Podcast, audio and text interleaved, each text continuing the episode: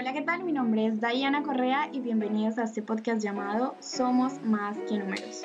Antes de empezar, quiero invitar a todas las personas que se vayan a escuchar este podcast que también sepan que hay una primera parte de este episodio número 4, donde obviamente van a darle un poco más de sentido a los puntos que estamos compartiendo en este, esta segunda parte. Es muy importante saber que vamos a hablar de cómo lograr el flujo de trabajo perfecto.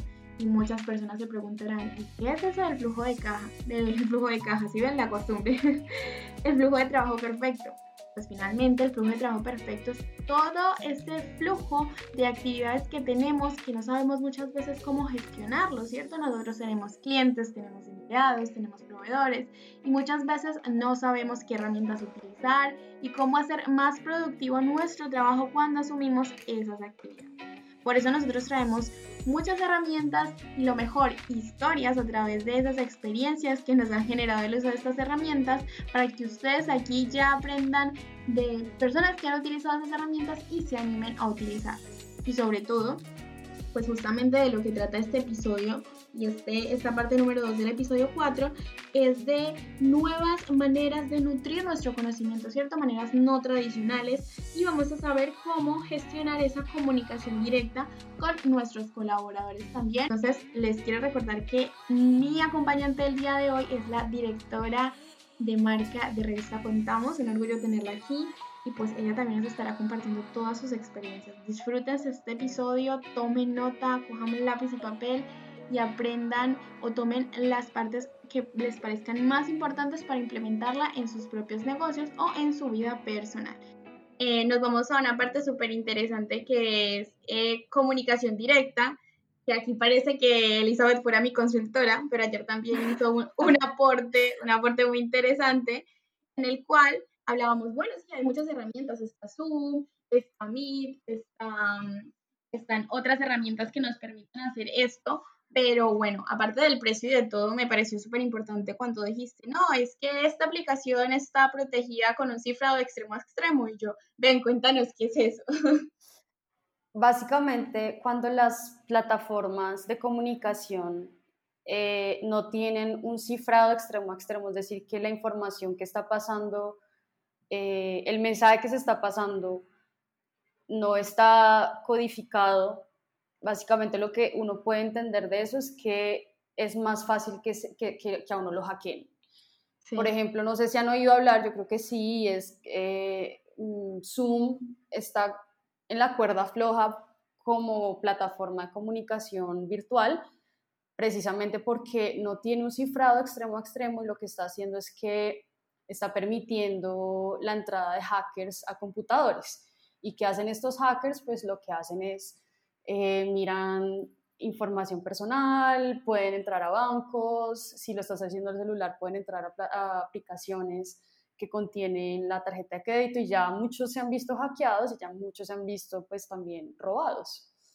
Entonces, entonces pues con esa situación se empezaron a, a le empezaron a dar visibilidad a plataformas que sí tienen el cifrado extremo a extremo y sí permiten una conexión mucho más segura. Entonces yo ayer le comentaba a, a Dayana que está Jitsi o Jitsi, que es J y latina, T, S y latina, y es una plataforma muy parecida a Zoom, muy parecida también a Meet y parecida también a, Teams, que lo que permite es eh, una conexión mucho más tranqui, que uno sepa que no lo van a hackear cuando está hablando con el jefe. Claro, más segura. Ahora que dices eso de, hackear me parece eh, chistoso porque justamente hay, hay, una, hay un video que publicaron en YouTube de un Instagramer, o bueno, un youtuber muy famoso de aquí de España, en el cual estas clases que están dando virtual, creo que la plataforma era Zoom, no, no sé si me equivoco, pero sí, creo que era Zoom, y, y, él se metía así de infiltrado de la nada a las clases. Entonces yo creo que eso solamente puede, sí, o sea, bailar o hacerse el que estaba arreglando un carro y diga, ah, I'm sorry, no sé qué. O sea, cosas así. Entonces tú dices, eh, es por eso, ¿no? Finalmente porque no hay esa protección y cualquier persona que tenga acceso a ese link se puede meter o, o porque, pues o sea, fíjate que en términos técnicos yo no sé muy bien cómo funciona, pero yo ah, lo que entiendo de esto es que es que pues pues sí, yo creería que puedes entrar y... Claro, yo creería que con que tengas acceso, a ver, sí que tiene una contraseña Zoom y demás, pero yo creo que con que tengas el acceso al link, yo muchas veces lo he mandado sin invitar a nadie por correo, sin darle una contraseña y la persona entra tranquilamente, entonces creo que ahí está el problema. Sí, exacto. Creo que es ahí cuando tienes la, el link contigo. Bueno, pero pues ahí, ahí lo que recomendábamos es utilizar entonces plataformas que tengan cifrado extremo a extremo, como lo son Hitsi, como lo son WhatsApp. WhatsApp tiene cifrado extremo a extremo y uno ya puede hacer conferencias de más de ocho personas, no, máximo ocho personas puede hacer uno conferencias. Entonces, pues también es una aplicación muy buena, WhatsApp. Creo que también se puede implementar la reunión matutina por ese medio. Y, y, pues Teams, yo la verdad no he usado Teams, ¿cómo, cómo funciona? ¿Tú sí lo has usado? Pues yo, la verdad, unos estudiantes de un curso que yo tengo, sí lo han usado, me lo han recomendado, me lo, hemos tenido una reunión justamente desde los usuarios de ellos y ellos me lo recomiendan más que todo por lo mismo, porque aparte de que sea una, una aplicación que te permita conectarte con, con, otra persona, te permite compartir archivos y no sé si dejarlos grabados, o sea, entraría en ignorancia en decir cosas que, que no conozco, pero creo que ellos me destacaron la utilidad en que más que un trabajo, más que una comunicación de videollamada, es el trabajo en equipo que se puede dar a través de esa conversación, a través de esa videollamada. Entonces, pues me parece interesante. Igual tenemos la tarea nosotras dos de explorarla a mí lo que me atristeza con Zoom es que uno ya no puede hacer, yo no sé, yo con mis amigos entraba a Zoom y jugábamos ahorcado, jugábamos eh, adivine el personaje, lo íbamos dibujando. Siento que eso, eso no lo he visto ni en Jitsi, no lo he visto ni en Meet, no lo he visto en WhatsApp. ¿Qué otra aplicación tiene eso? Yo no, no, no sé, me encantaría encontrar eso. Yo sí he visto una muy curiosa de Zoom, que es que te permite como poner el fondo que tú quieras entonces, claro, a veces yo tengo reuniones con, bueno, una vez con un estudiante se puso una playa o se ponía el logo de la empresa y era como, bueno, era como chistoso, pero en, en plan usabilidad, así como para manejo profesional, no sé qué más. En versiones premium, sobre todo para creadores de contenidos o marcas, pues lo que hablábamos ayer, te permite eh, compartirlo a través de, de, YouTube, compartir esa, pues esa conferencia, que es que a veces hay conferencias que, que, son muy interesantes, tal vez se guardan o no se guardan, pero te permite eso, compartirlas a través de las redes sociales, ¿cierto? Y también creo que exporta el video y exporta el audio. Entonces también por ahí se podría hacer, por ejemplo, grabar un podcast. ah, qué bien. Es una opción chévere porque te exporta el video y te exporta el audio. Y, y por mencionar otra plataforma, pues yo vi que la utilizó la Cámara de Comercio, todas las cámaras de comercio, porque estuve en varias conferencias que hicieron tanto Pereira como Bogotá, y es Webex. No sé si te. No, ni idea. Webex. Ya mismo Y, y, lo que me parece interesante cuando la está instalando es como que tú podías compartir la, la presentación y como que dibujar sobre ella. Entonces, son cosas que tú dices, bueno no sé qué tanta, con tanto uso uno le di a ello, pero bueno, son cosas que te ofrecen cosas curiosas. Sí, qué bien. Lo que sí es una realidad es que Zoom, pues ojalá puedan ir disminuyendo el uso porque no es tan segura y ya de verdad hasta, hasta Google, no sé si supieron esa noticia, pero hasta Google le pidió a sus colaboradores y a sus eh, trabajadores que no usaran Zoom para reuniones de empresas, sí. en este podcast hay de todo, hay recomendación.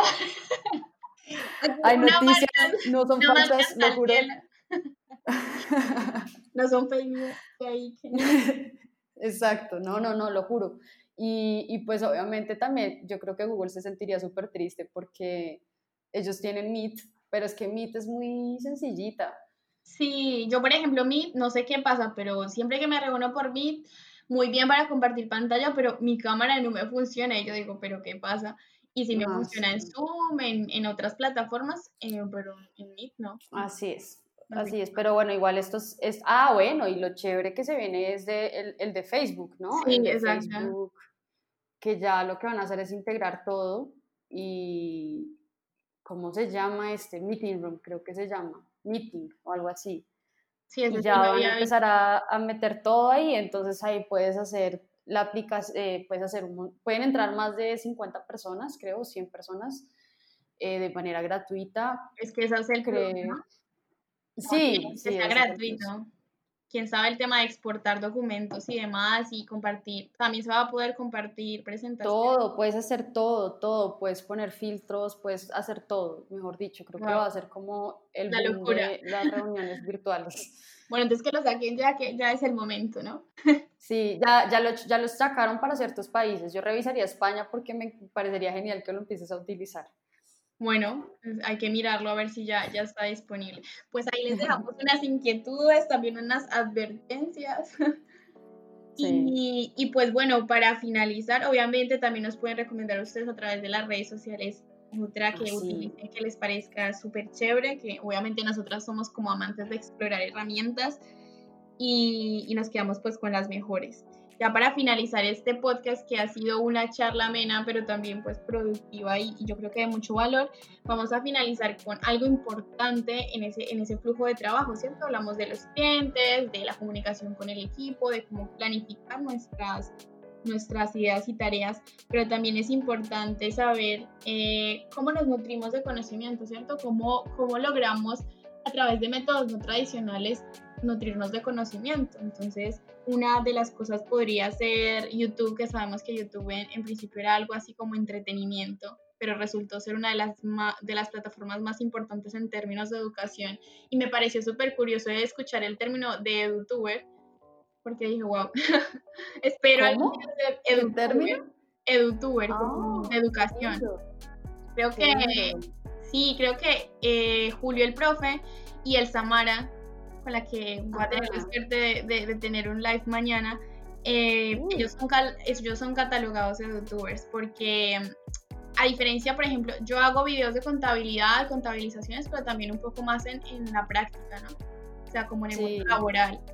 Pero estas personas a través de su tablero, como que es un formato que aunque es parecido al tradicional, lo han llevado a lo digital. Entonces, no sé si por eso es edutuber o todas las personas que hablan de temas de educación pero me, me fascinó ese término. Muy lindo además, tiene mucho sentido en esta época. Entonces, eh, YouTube, no sé si, si... Mm, bueno, pero igual ahí súper recomendado tu, tu, canal, a mí me encanta tu canal y de hecho nosotros para la revista Contamos hacemos eh, contenido de vez en cuando muy inspirados en tu canal, en tus videos y todo lo que tú tienes por ofrecer porque el contenido es sencillo, el contenido es fresco, es un contenido jovial y nos encanta. De hecho, eh, vemos los videos, creemos que es una forma muy interesante de eh, aprender, de tener muy claro el paso a paso y también cómo entretenerse, porque eso es bonito cuando uno hace un video y puede entretener también educando. Claro, exacto. Digamos que ese es, el plus de hacer contenido en YouTube, ¿cierto? Hay que ser como como un componente clave para, para, poder suplir esa, eso que esperan las personas que están viendo el video. Pero muchísimas gracias ahí por ese aporte. Esto sí es publicidad. Eh. me pagó, no me pagó para esto. No, espacio para la pauta. Pero no, sí, o sea, eh, genial el contenido. Lo que me encanta cuando la gente me dice fresco, porque muchas veces eh, lo bueno de crear contenido es que tú transmites finalmente lo que eres, ¿cierto? Cuando tú trabajas a través de tu marca personal, pues lo que eres. Y si tú eres una persona enérgica y demás, pues es chévere que a través de tu contenido también pues lo puedas transmitir. Así eh, es. y además, igual. Es que no es fácil crear contenido, es muy complicado, se los digo yo que tengo una revista digital, sobre todo crear contenido de un nicho como contadores, economistas, es complicado, pero cuando uno lo hace con amor y cuando uno entiende qué está pasando y cuando uno entiende cómo, cómo funcionan las profesiones y qué necesita la gente escuchar también, porque eso es muy importante, eh, eh, uno hace contenido muy interesante. Y aquí, en este caso, yo nutriría mi conocimiento 100% con, con este canal de YouTube tuyo. Y bueno, hay un montón de canales más. Por ejemplo, me parece genial el de Karen Suárez, me parece genial todo el tema de finanzas personales que por ahí rondando, que son muy chéveres. Sí, justamente en este podcast eh, tenemos, la tenemos como invitada hablando de ese tema de, de, creación de contenido, cómo crear contenido y vivir de ello. Así que ahí también oh, vamos a ver, vamos a ver qué, bueno, hablamos tanto de que callan los, los, los creadores de contenido, porque es, es, muy, muy curioso, claro, todo el proceso que, que tú tienes al crear contenido, ¿cierto? Desde el guion, desde grabar, si te equivocaste, bueno, volver a grabar, editar, luego el video, optimizarlo, en fin, un montón de cosas y, y luego finalmente pues subirlo. Mucha gente no, no ve eso, pero sí, hay, hay muchas cosas detrás, así que sí, también es interesante y lo que tú dices. Igual Revista Contamos también tiene eh, invitados muy especiales porque creo que básicamente como funciona en este momento YouTube es un poco más como de invitados, ¿cierto? Como con personas que son autoría en su sector. Pues lo que principalmente yo he visto.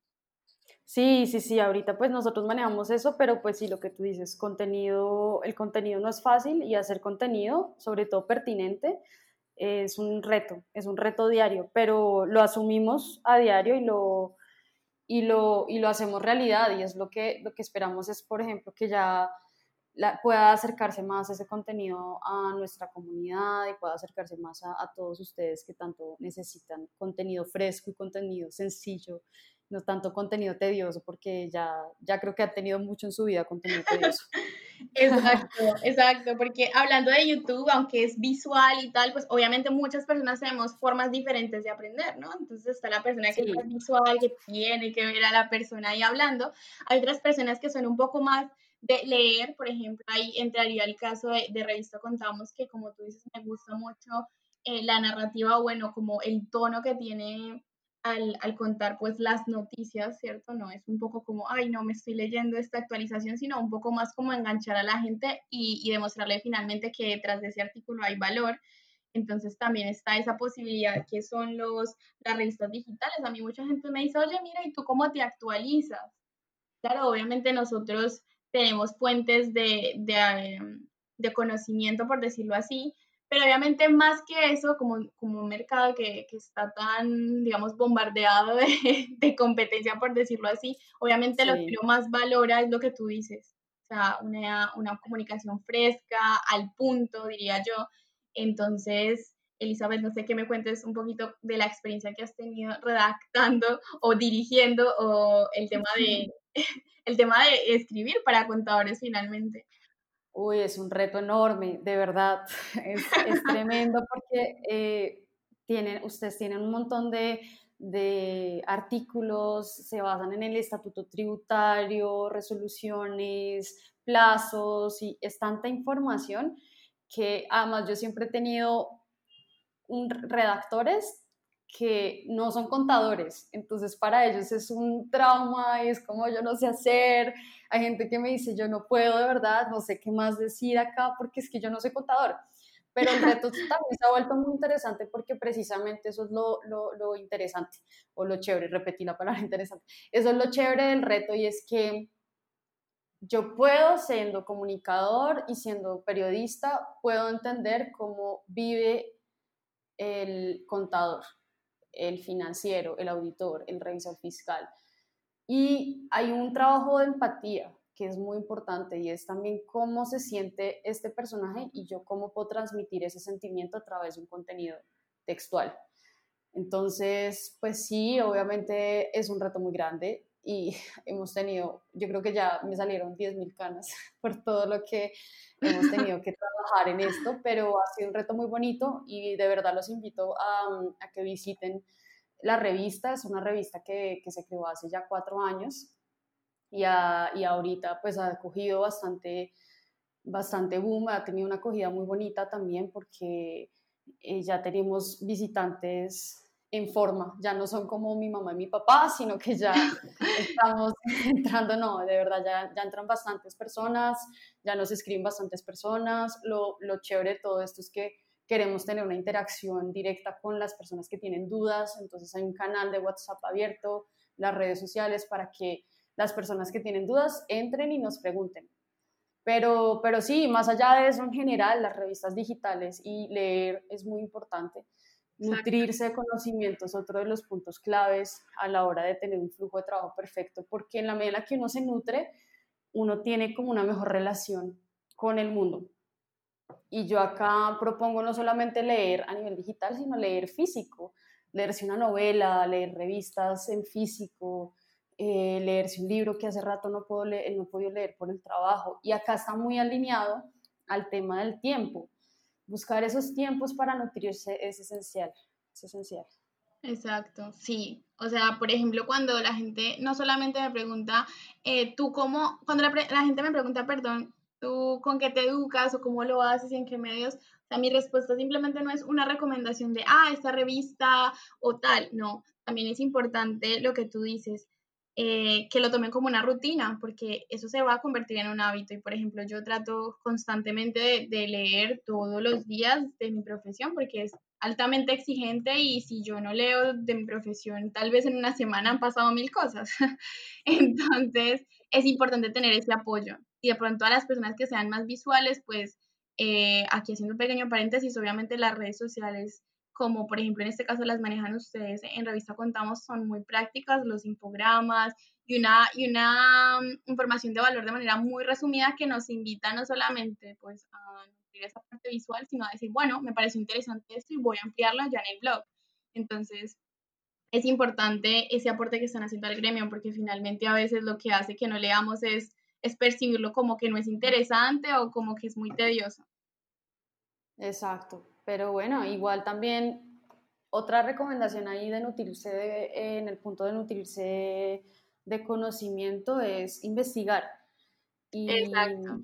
y siento que eso es un mal de, de los millennials y es que somos generaciones que se quedan mucho con los titulares, no leen, no investigan por otros medios. De hecho, por eso existe tanta fake news y es porque se quedan con, con, lo que les llegó, lo que les mandó Pepito Pérez y, y no, no, no, tuvieron el labor, la labor de investigar, ir más allá, revisar qué está pasando, si, si es verdad, qué dicen otros, cuál es la otra cara. Y mira que eso nos ha pasado mucho, ¿sabes? Hemos tenido muchas, muchas, muchas quejas o comentarios en redes sociales de personas que solamente leen el titular, es decir, por ejemplo, dice, aplazados los vencimientos eh, de tal cosa. Y en el artículo dice cuáles son los vencimientos y dice, o sea, habla como más en detalle de la noticia. Y la gente dice, sí, pero están olvidando que los vencimientos eh, es importante, son, son, importantes tenerlos en cuenta y que hay ciertas cosas. ¿no? Yo, lo que veo es como, yo, yo la verdad ya, ahora sí como, ay, no digamos la verdad, venga, o sea, no lean solamente el titular, lean la noticia, ¿qué está diciendo la noticia? Esa respuesta que tú me estás criticando, que no te estoy poniendo en el titular, está dentro de la noticia. Exacto. Entonces, eso lo he sentido mucho y es un poco triste, pero pues es una invitación a que no se queden solo con los titulares, a que investiguen, a que lean, a que encuentren el tiempito para, para también ver otras fuentes, entender qué está pasando, todo. Claro, sí, definitivamente. O sea, yo creo que el tema de la investigación, eh, no solamente eso como actualización de algo, sino, mm, por ejemplo, en mi tema, en mi caso personal, cuando, cuando te apasiona algo, en este caso yo, yo quiero mucho saber cómo son los avances de mi profesión en otros países, qué están haciendo aquí en España, qué están haciendo en Estados Unidos, qué herramientas usan, porque como, como dijimos aquí, somos adictas a las herramientas, por qué las usan, términos nuevos y este montón de cosas que finalmente tú lees algo y te enrollas y vas a otro artículo o vas a otra red. Entonces yo creo que eso prácticamente se vuelve una investigación y, y una rutina, porque no sé, a mí me ha pasado eso y, y me encanta de que siempre tenga como esa, esas ganas de estar investigando cosas nuevas. Pero lo que tú dices es eso, o sea, si solamente nos quedamos con los títulos y ya está, pues yo creo que básicamente no estamos cumpliendo la misión de actualizarnos y, y de ser conscientes de que obviamente la información que está transmitiendo esta revista es importante. Eh, yo creo que ya para finalizar, esta también es una pauta. para finalizar, eh, otro medio que me encanta y vamos a ver si Elizabeth nos tiene unos recomendados eh, es el tema del podcast. O sea, yo creo que esta manera es, genial, o sea, súper, bueno, nos tocó esta generación, obviamente nuestros papás y yo también en algún momento escuché la radio, pero nada mejor que el podcast para tú a través de tus preferencias escuchar lo que quieres, cuando quieres y tengas esa persona y amiga que te esté hablando de, eso que, que, tanto quieres saber. Así que me parece que un podcast es excelente y como dijimos, atendiendo un poco a las maneras de aprendizaje de cada persona.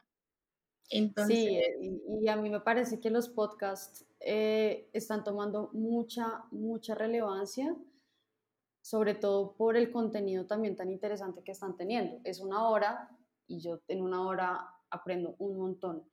Yo, yo recomiendo mucho tu podcast, me encanta lo que estás haciendo en podcast y creo que tienes invitados muy interesantes eh, y sobre todo pues recomiendo también que se, se echen una miradita por Google y revisen también qué podcasts relacionados a lo que a ustedes les gusta podrían ver. O sea, hay de todo, hay podcasts para amantes del cine, hay podcasts para amantes de, de la historia, el tema de paz en Colombia, eh, bueno, podcast para joder, así se llama uno, el jodario. y, y, nada, podcast, por ejemplo, el podcast de Radio Nacional de Colombia es muy interesante. Podcast hay muchos, pero pues si hay un tema de, en específico, me, me parece muy chévere que lo, lo revisen y, y, vean también con cuál se sienten identificados. Este es genial, este me encanta. Ay, pues muchas gracias. Felicidad, felicidad. Apenas estamos en el inicio, pero sí, esa es la idea, comunicar, que finalmente escuchaba a un amigo que dijo en una historia y como que dije, wow, es. Es que nosotros los millennials y bueno, en general ya las generaciones próximas, tenemos ese deseo de comunicar, o sea, nos encanta comunicar, contar historias, escuchar historias.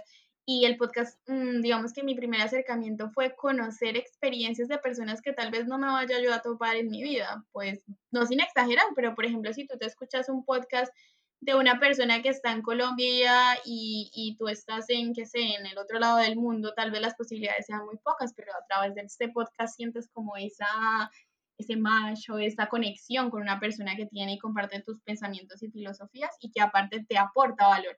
Entonces yo creo que sí, muy recomendable este podcast, aquí haciendo de pauta, pero igual hay muchos, como dice Elizabeth, para cada gusto. Es más, si un día no está triste, hay para que te aconsejen. Si un día estás feliz, pues entonces motivación, autoconocimiento, relajación, mejor dicho, de todo. De todo, es cierto, de todo.